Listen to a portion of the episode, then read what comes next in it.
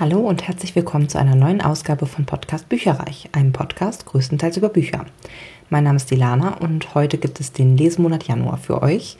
Ich habe insgesamt zehn Bücher und Hörbücher gehört und ich hatte quasi zwei Monatsmottos. Und zwar zum einen habe ich bei einer Monatschallenge auf lesegarten.de mitgemacht. Da war das Thema Joe Average gegen Max Mustermann. Das heißt, zwei Teams haben gegeneinander gelesen. Das eine Team hatte eben die Aufgabe, bestimmte englischsprachige, ich sag mal so 0815 Nachnamen zu lesen und das andere Team eben bekam Sonderpunkte für deutsche äh, Nachnamen. Die waren, wie gesagt, vorgeschrieben. Das waren so, weiß nicht, jeweils 10, 15 Stück irgendwie. Und ich war im englischen Team und hatte auch einiges dabei an Auswahl dafür. Bin eigentlich gar nicht dazu gekommen, wirklich alles zu lesen, was ich auf dem Sub dazu hatte. Das sage ich dann aber auch jeweils dann nochmal dazu. Und dann habe ich tatsächlich noch einen, ein sogenanntes Frühjahrsputz-Bingo mitgemacht auf Instagram. Und zwar habe ich dort die neuen äh, ältesten Subleichen, sowohl aus dem Hörbuchbereich als auch aus dem so äh, Buchbereich, mir rausgesucht. Das war gar nicht so einfach, weil ich keine vernünftige Dokumentation darüber ehrlich gesagt habe. Ich habe jetzt eine Mischung gemacht aus den wirklich am frühesten erschienenen Titeln und denen, von denen ich wusste, dass ich sie wirklich, wirklich lange schon habe. Teilweise noch aus dem Studium oder irgendwie äh, aus der Zeit, wo ich nach Hamburg gezogen bin, also zehn Jahre alt. Und das ist auch tatsächlich so eine Leichenauswahl. Also man darf die im Januar und im Februar lesen. Und ich habe jetzt ähm, im Endeffekt, glaube ich, auch nur zwei von diesen neun im Januar beendet. Zwei, vielleicht drei. Gerade mal ein Drittel maximal. Und äh, den Rest werde ich dann versuchen, noch im Februar zu lesen. Wenn das nicht klappt, dann muss ich halt sie wieder zurück ins äh, Buchregal stellen. Es sind wirklich Sachen mit dabei, wo ich manchmal denke, so, uff, ja, ich will es irgendwie noch lesen, aber jetzt gerade hätte ich eigentlich lieber Lust auf was anderes. Ähm, man soll es ja dann auch nicht zu dogmatisch irgendwie sehen, also es soll ja Spaß machen. Fangen wir an mit Sei lieb und Büße von Janet Clark. Das ist aus dem Löwe Verlag äh, gewesen, ein Buch mit 336 Seiten aus dem Jahr 2013. Und das habe ich tatsächlich für die Monatschallenge Januar mit Joe Average gelesen. Das war nämlich, Clark war einer der Nachnamen, die auf der Liste standen. Und dazu habe ich auch als erstes gegriffen, weil ich gedacht habe, dass ähm, das eigentlich recht lockerflockig zu lesen ist und recht schnell wahrscheinlich auch zu lesen ist. Hm, war nicht ganz so toll. Das ist jetzt ein Jugendthriller, also ist irgendwie mal was anderes es war mal ein Buchgewinn. Also ich hatte ja 2019 die Jahreschallenge äh, als eine der Gewinnerinnen äh, gewonnen und habe da dann eben ein Buchpaket bekommen. Und das war eins der Bücher aus diesem Buchgewinn. Äh, Hier geht es um Sina, die zieht ins Kaff Kranbach und findet irgendwie ganz schlecht Anschluss. Sie kämpft mit den Stimmungsschwankungen ihrer, ja, ich glaube, manisch-depressiven Mutter. Wird nie so ganz benannt, was sie hat, ähm, aber ja, wird damit äh, auch ziemlich alleingelassen von ihrem Vater, der halt wegen seines Jobs ganz selten zu Hause ist. Und eigentlich hilft ihr nur das Spielen in der Basketballmannschaft ähm, über ihren Alltag hinweg. Also da hat sie ganz viel Freude dran. Vor allem, weil der Trainer Frederik, also Rick wird er genannt, ihr Herz höher schlagen lässt. Zweimal haben sie sich schon geküsst, aber dann erscheint er nicht zu ihrer Verabredung. Und der Grund dafür lässt Sina das Blut in den Adern gefrieren. Er hatte einen Unfall und liegt im Koma. Schon mysteriös, dass er sich zuvor mit jemandem treffen wollte, bevor die beiden sich äh, treffen konnten. Deswegen geht Sina eben auf Wahrheitssuche und entdeckt hinter der Fassade der unschuldigen Kleinstadt wirklich Grauenhaftes. Also es ist immerhin kein Flop als erstes Buch des Jahres. Ich muss sagen, das war in den Vorjahren Tradition. Ich fand es trotzdem nur so lala. Es ging doch sehr viel hin und her. Wer ist an Ricks Unfall jetzt schuld? Wem kann man vertrauen? Welche Geschichte, die behauptet wird, stimmt und so. Also es war schon sehr wer lügt jetzt und so weiter, wer verbirgt sich äh, hinter Internetmobbern, welches Teammitglied wollte noch alles was von Rick und so weiter und so fort. Was ich gut fand, war, dass schwierige Themen angesprochen wurden, zum Beispiel mit der Mutter, ne, dass die eben, ja, wie gesagt, ich glaube, glaube rausgelesen zu haben, manisch-depressiv und ähm, ja, das belastet sie natürlich sehr. Cybermobbing, seine Auswirkungen werden beleuchtet. Die Auflösung fand ich nur so mittelmäßig. Der Täter hatte für mich keine richtige Motivation, die Taten zu begehen irgendwie. Es ging mir jetzt auch, ja, wie gesagt, ein bisschen arg viel hin und her. Das Buch hätte ein bisschen kürzer ausfallen können, sozusagen. Also es war sehr viel äh, ja, hin und her, was jetzt Lüge ist und was Wahrheit und was da ist, sich hinter versteckt und so. Also es war okay, aber es war auch nicht top und ich habe dem Ganzen drei Sterne gegeben. Dann habe ich relativ zügig fünf Bände aus der Reihe Die Legende der Wächter von Catherine Lasky gehört. Und zwar aus dem Goya Lit bzw. Jumbo Verlag.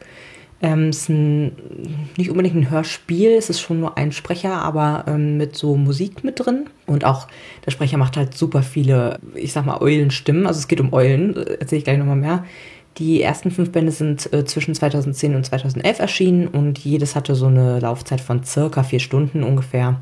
Ähm, und das hatte aufs Frühjahrsputz-Bingo gepasst, zumindest Teil 1. Also das habe ich sehr, sehr lange schon auf dem Sub liegen. Insgesamt gibt es 16 Bände. Ich hatte diese fünf auf dem Sub und habe sie dann ja, mehr oder weniger an einem Rutsch durchgelesen. Die weiteren muss ich aber auch nicht unbedingt lesen. Es ist eine spannende Kinderbuchserie mit Rätseln und Geheimnissen und liebenswürdigen Charakteren. Das muss man wirklich sagen. Es geht nämlich um Soren. Das ist eine Schleiereule. Der wird als Küken frühzeitig aus dem Nest gestoßen. Ist eigentlich ein Todesurteil, doch er wird von anderen Eulen entführt und mit vielen weiteren weisen Eulenkindern in das geheimnisvolle St. Aggie verfrachtet. Dort erhalten die Küken Nummern statt Namen und werden einer Gehirnwäsche unterzogen. Fragen dürfen sie auch nicht stellen. Und die Eulen suchen nach den wertvollen Tupfen dort. Da weiß man auch nicht genau, was sind denn überhaupt Tupfen, was steckt denn dahinter und so weiter. Äh, Soren findet dann in Gilfi, das ist eine kleine Elfenkeuzin, eine Freundin, die sich ebenfalls der Gehirnwäsche widersetzt und die beiden ge beschließen gemeinsam eben eine Flucht, weil sie haben von den Legenden der Gahul gehört. Das sind so wie so Ritter des Rechts der Vögel. Also es ist ein nobler Orden, der eben äh, Benachteiligten hilft und dem wollen sie sich anschließen. Band 1 fand ich auch echt einen tollen Auftakt, muss ich sagen. In Band 2 und 3 ist, finde ich, kaum was passiert. Dafür lernen Gilfi und Soren dann einiges und lernen auch viele neue ähm, Eulen kennen, deren Hintergrundgeschichten kennen. Band 4 nahm für mich wieder so ein bisschen Fahrt auf, ähm, weil es eben dort wieder um Saint Eggy ging und auch der Bösewicht Eisenschnabel auf den Plan kam. Ja, Band 5 war dann wieder so lala. Also es äh, ging irgendwie hoch und runter und ich muss tatsächlich auch nicht 16 Bänder davon irgendwie lesen. Das fand ich ein bisschen lang. Also insgesamt fand ich schon unterhaltsam, auch so ziemlich kurzweilig, ne? Man hat das schnell durchgehört auch. Und es war auch total lehrreich. Also tatsächlich waren da einige Fakten so mit eingewoben rund um Eulen und auch verschiedene Eulenarten und so. Ja, fand ich echt ganz cool, aber es gab schon einige Schwachstellen in der Handlung. Also die führen halt für mich zu Spannungslücken und es, ja, hat mir insgesamt okay bis gut gefallen. Also es hat ein bisschen geschwankt. Ich würde einigen der Bände drei Sterne geben, andere haben durchaus vier Sterne verdient. So um den Dreh rum lag das alles. Dann habe ich einen Titel gelesen, der auch wirklich sehr, sehr lange auf dem Stapel ungelesener Bücher lag, und zwar Die Brautprinzessin von William Goldman. Das hat dementsprechend auch zum Frühjahrsputz-Bingo gepasst. Ähm, ist aus dem Klett Cotta Verlag mit 324 Seiten aus dem Jahr 1977. Und ich habe das tatsächlich auch für meine 21 für 21 Liste nutzen können. Das wurde dort auch mit ausgewählt. Was das genau ist, das werde ich in einer der nächsten Folgen nochmal genauer erklären. Das war tatsächlich 2014 eine Empfehlung von Joscha Sauer. Das ist der Comiczeichner von der Nicht-Lustig-Reihe. Und den hatte ich damals irgendwie so ganz kurz interviewt. Äh, könnt ihr auch nochmal nachhören in meiner Episode davon. Und dann sagte er, oder ich hatte ihn dann, dann gefragt, was halt so seine, sein Lieblingsbuch ist oder was er empfehlen könnte zum Lesen. Und dann sagte er eben, ja, die Brautprinzessin von William Goldman ist sein absoluter Liebling. Und ja, seitdem habe ich diese Empfehlung quasi auf dem Zettel und habe mir das auch relativ zeitnah zu 2014 irgendwie besorgt. Ja, und jetzt so sieben Jahre später kann man es auch mal lesen. Das ist schon echt fast, fast traurig. Also es äh, war auch ziemlich cool, muss ich sagen. Vom Klappentext her finde ich es auch ganz aussagekräftig, deswegen lese ich das jetzt einmal kurz vor. Fechten, Ringkämpfe, Folter, Gift, wahre Liebe, Hass, Rache, Riesen, Jäger, böse Menschen, gute Menschen, bildschöne Damen, Schlangen, Spinnen, wilde Tiere jeder Art und in mannigfaltigster Beschreibung. Schmerzen, Tod, tapfere Männer, feige Männer, bärenstarke Männer, Verfolgungsjagden, Entkommen, Lügen, Wahrheiten, Leidenschaften, Wunder. Klingt gut, sagt ihr? Ist es auch. Und jetzt lest selbst. Zeigt schon ganz gut, wie der Inhalt vom Ton her ist. Also es geht im Grunde, oder ja, es ist wie so eine Art modernes Märchen oder Persiflage vielleicht sogar auf Märchen. Ähm, es geht eben um Butterblume, eine Bauerstochter, die aber wunderschön ist und irgendwie verlieben sich alle in sie und sie sich in kaum wen anders so. Und schlussendlich ist es so, dass der Prinz des Landes, in dem Butterblume äh, wohnt, irgendwann heiraten muss, soll, wie auch immer, weil eben sein Vater im Sterben liegt und er hat noch keinen Erben produziert etc. pp.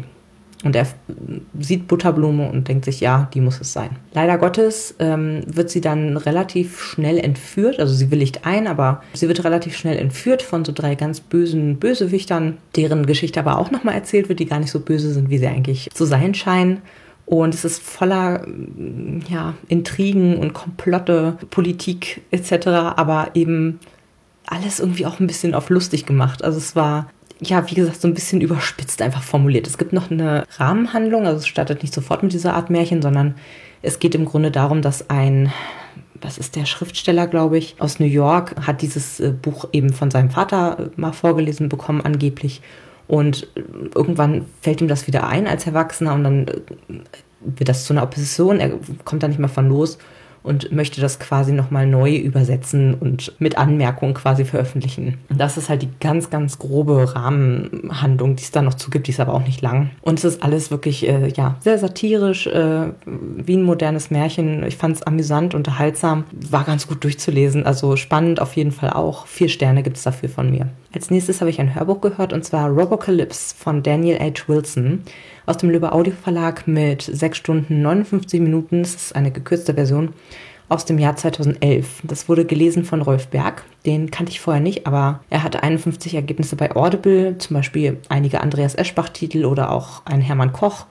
Er hat es sehr gut gemacht, wie ich finde. Der hatte so eine tiefe, dröhnende, eingängliche Stimme hat es sehr lebhaft und auch männlich irgendwie gelesen, äh, was auch super zum Inhalt passte. Und dieses Buch passte zu diesem Joe Average Thema, also Wilson, der Nachname war auf der Liste. Vom Prinzip her hat mich das richtig toll an World War Z erinnert. Hier ist es keine Zombie-Apokalypse, die ausgebrochen ist, sondern ein Krieg zwischen Maschinen, also denkenden Robotern, Haushaltsgeräten, ferngesteuerte Autos und so weiter und eben den Menschen. Zum Zeitpunkt der Erzählung ist der Krieg bereits vorbei und von den Menschen für sich entschieden worden und es wird so eine Art Chronik des Krieges mit den wichtigsten Ereignissen geschildert, aber eben über Protokolle, Mitschriften, Videokameras und so weiter und so fort. Da wird dann ne, von den Anfängen erzählt, also da steckt eine künstliche Intelligenz hinter, die das Ganze initiiert hat. Wie ist die irgendwie äh, geboren worden? Wie ist die zustande gekommen? Die ersten Überfälle auf die Menschen, die ersten erfolgreichen Widerstandskämpfer, beispielsweise in New York, was für unterschiedliche unterschiedliche Maschinen es überhaupt gibt, wie sie äh, töten können.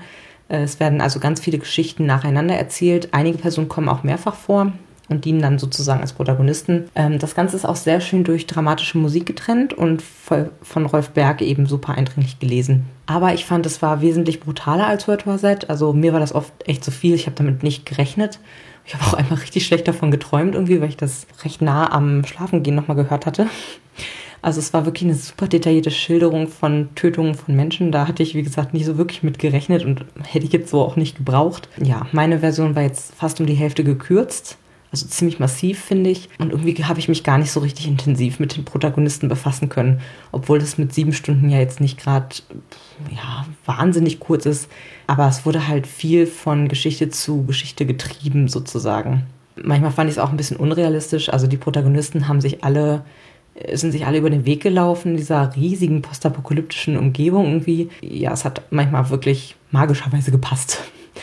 War okay, es war spannend und ich denke mal gerade für die Fans von dieser Art und Weise der Erzählung, nämlich dass man so ein bisschen chronisch und ähm, verschiedene Leute irgendwie und, und Situationen sehr schnell nacheinander kennenlernt, für die ist es auf jeden Fall ideal. Also alle, die World War Z zum Beispiel cool fanden, so für die ist das sicherlich cool. Mir war es ein bisschen zu brutal und manchmal auch, wie gesagt, ein bisschen zu platt, weil es halt, ja, viele gesellschaftskritische Themen auch nur so ganz grob angerissen wurden. Aber es kann natürlich auch mit an der gekürzten Version irgendwie liegen. Aber insgesamt für mich drei Sterne. Dann habe ich An American Marriage von Tayari Jones gelesen.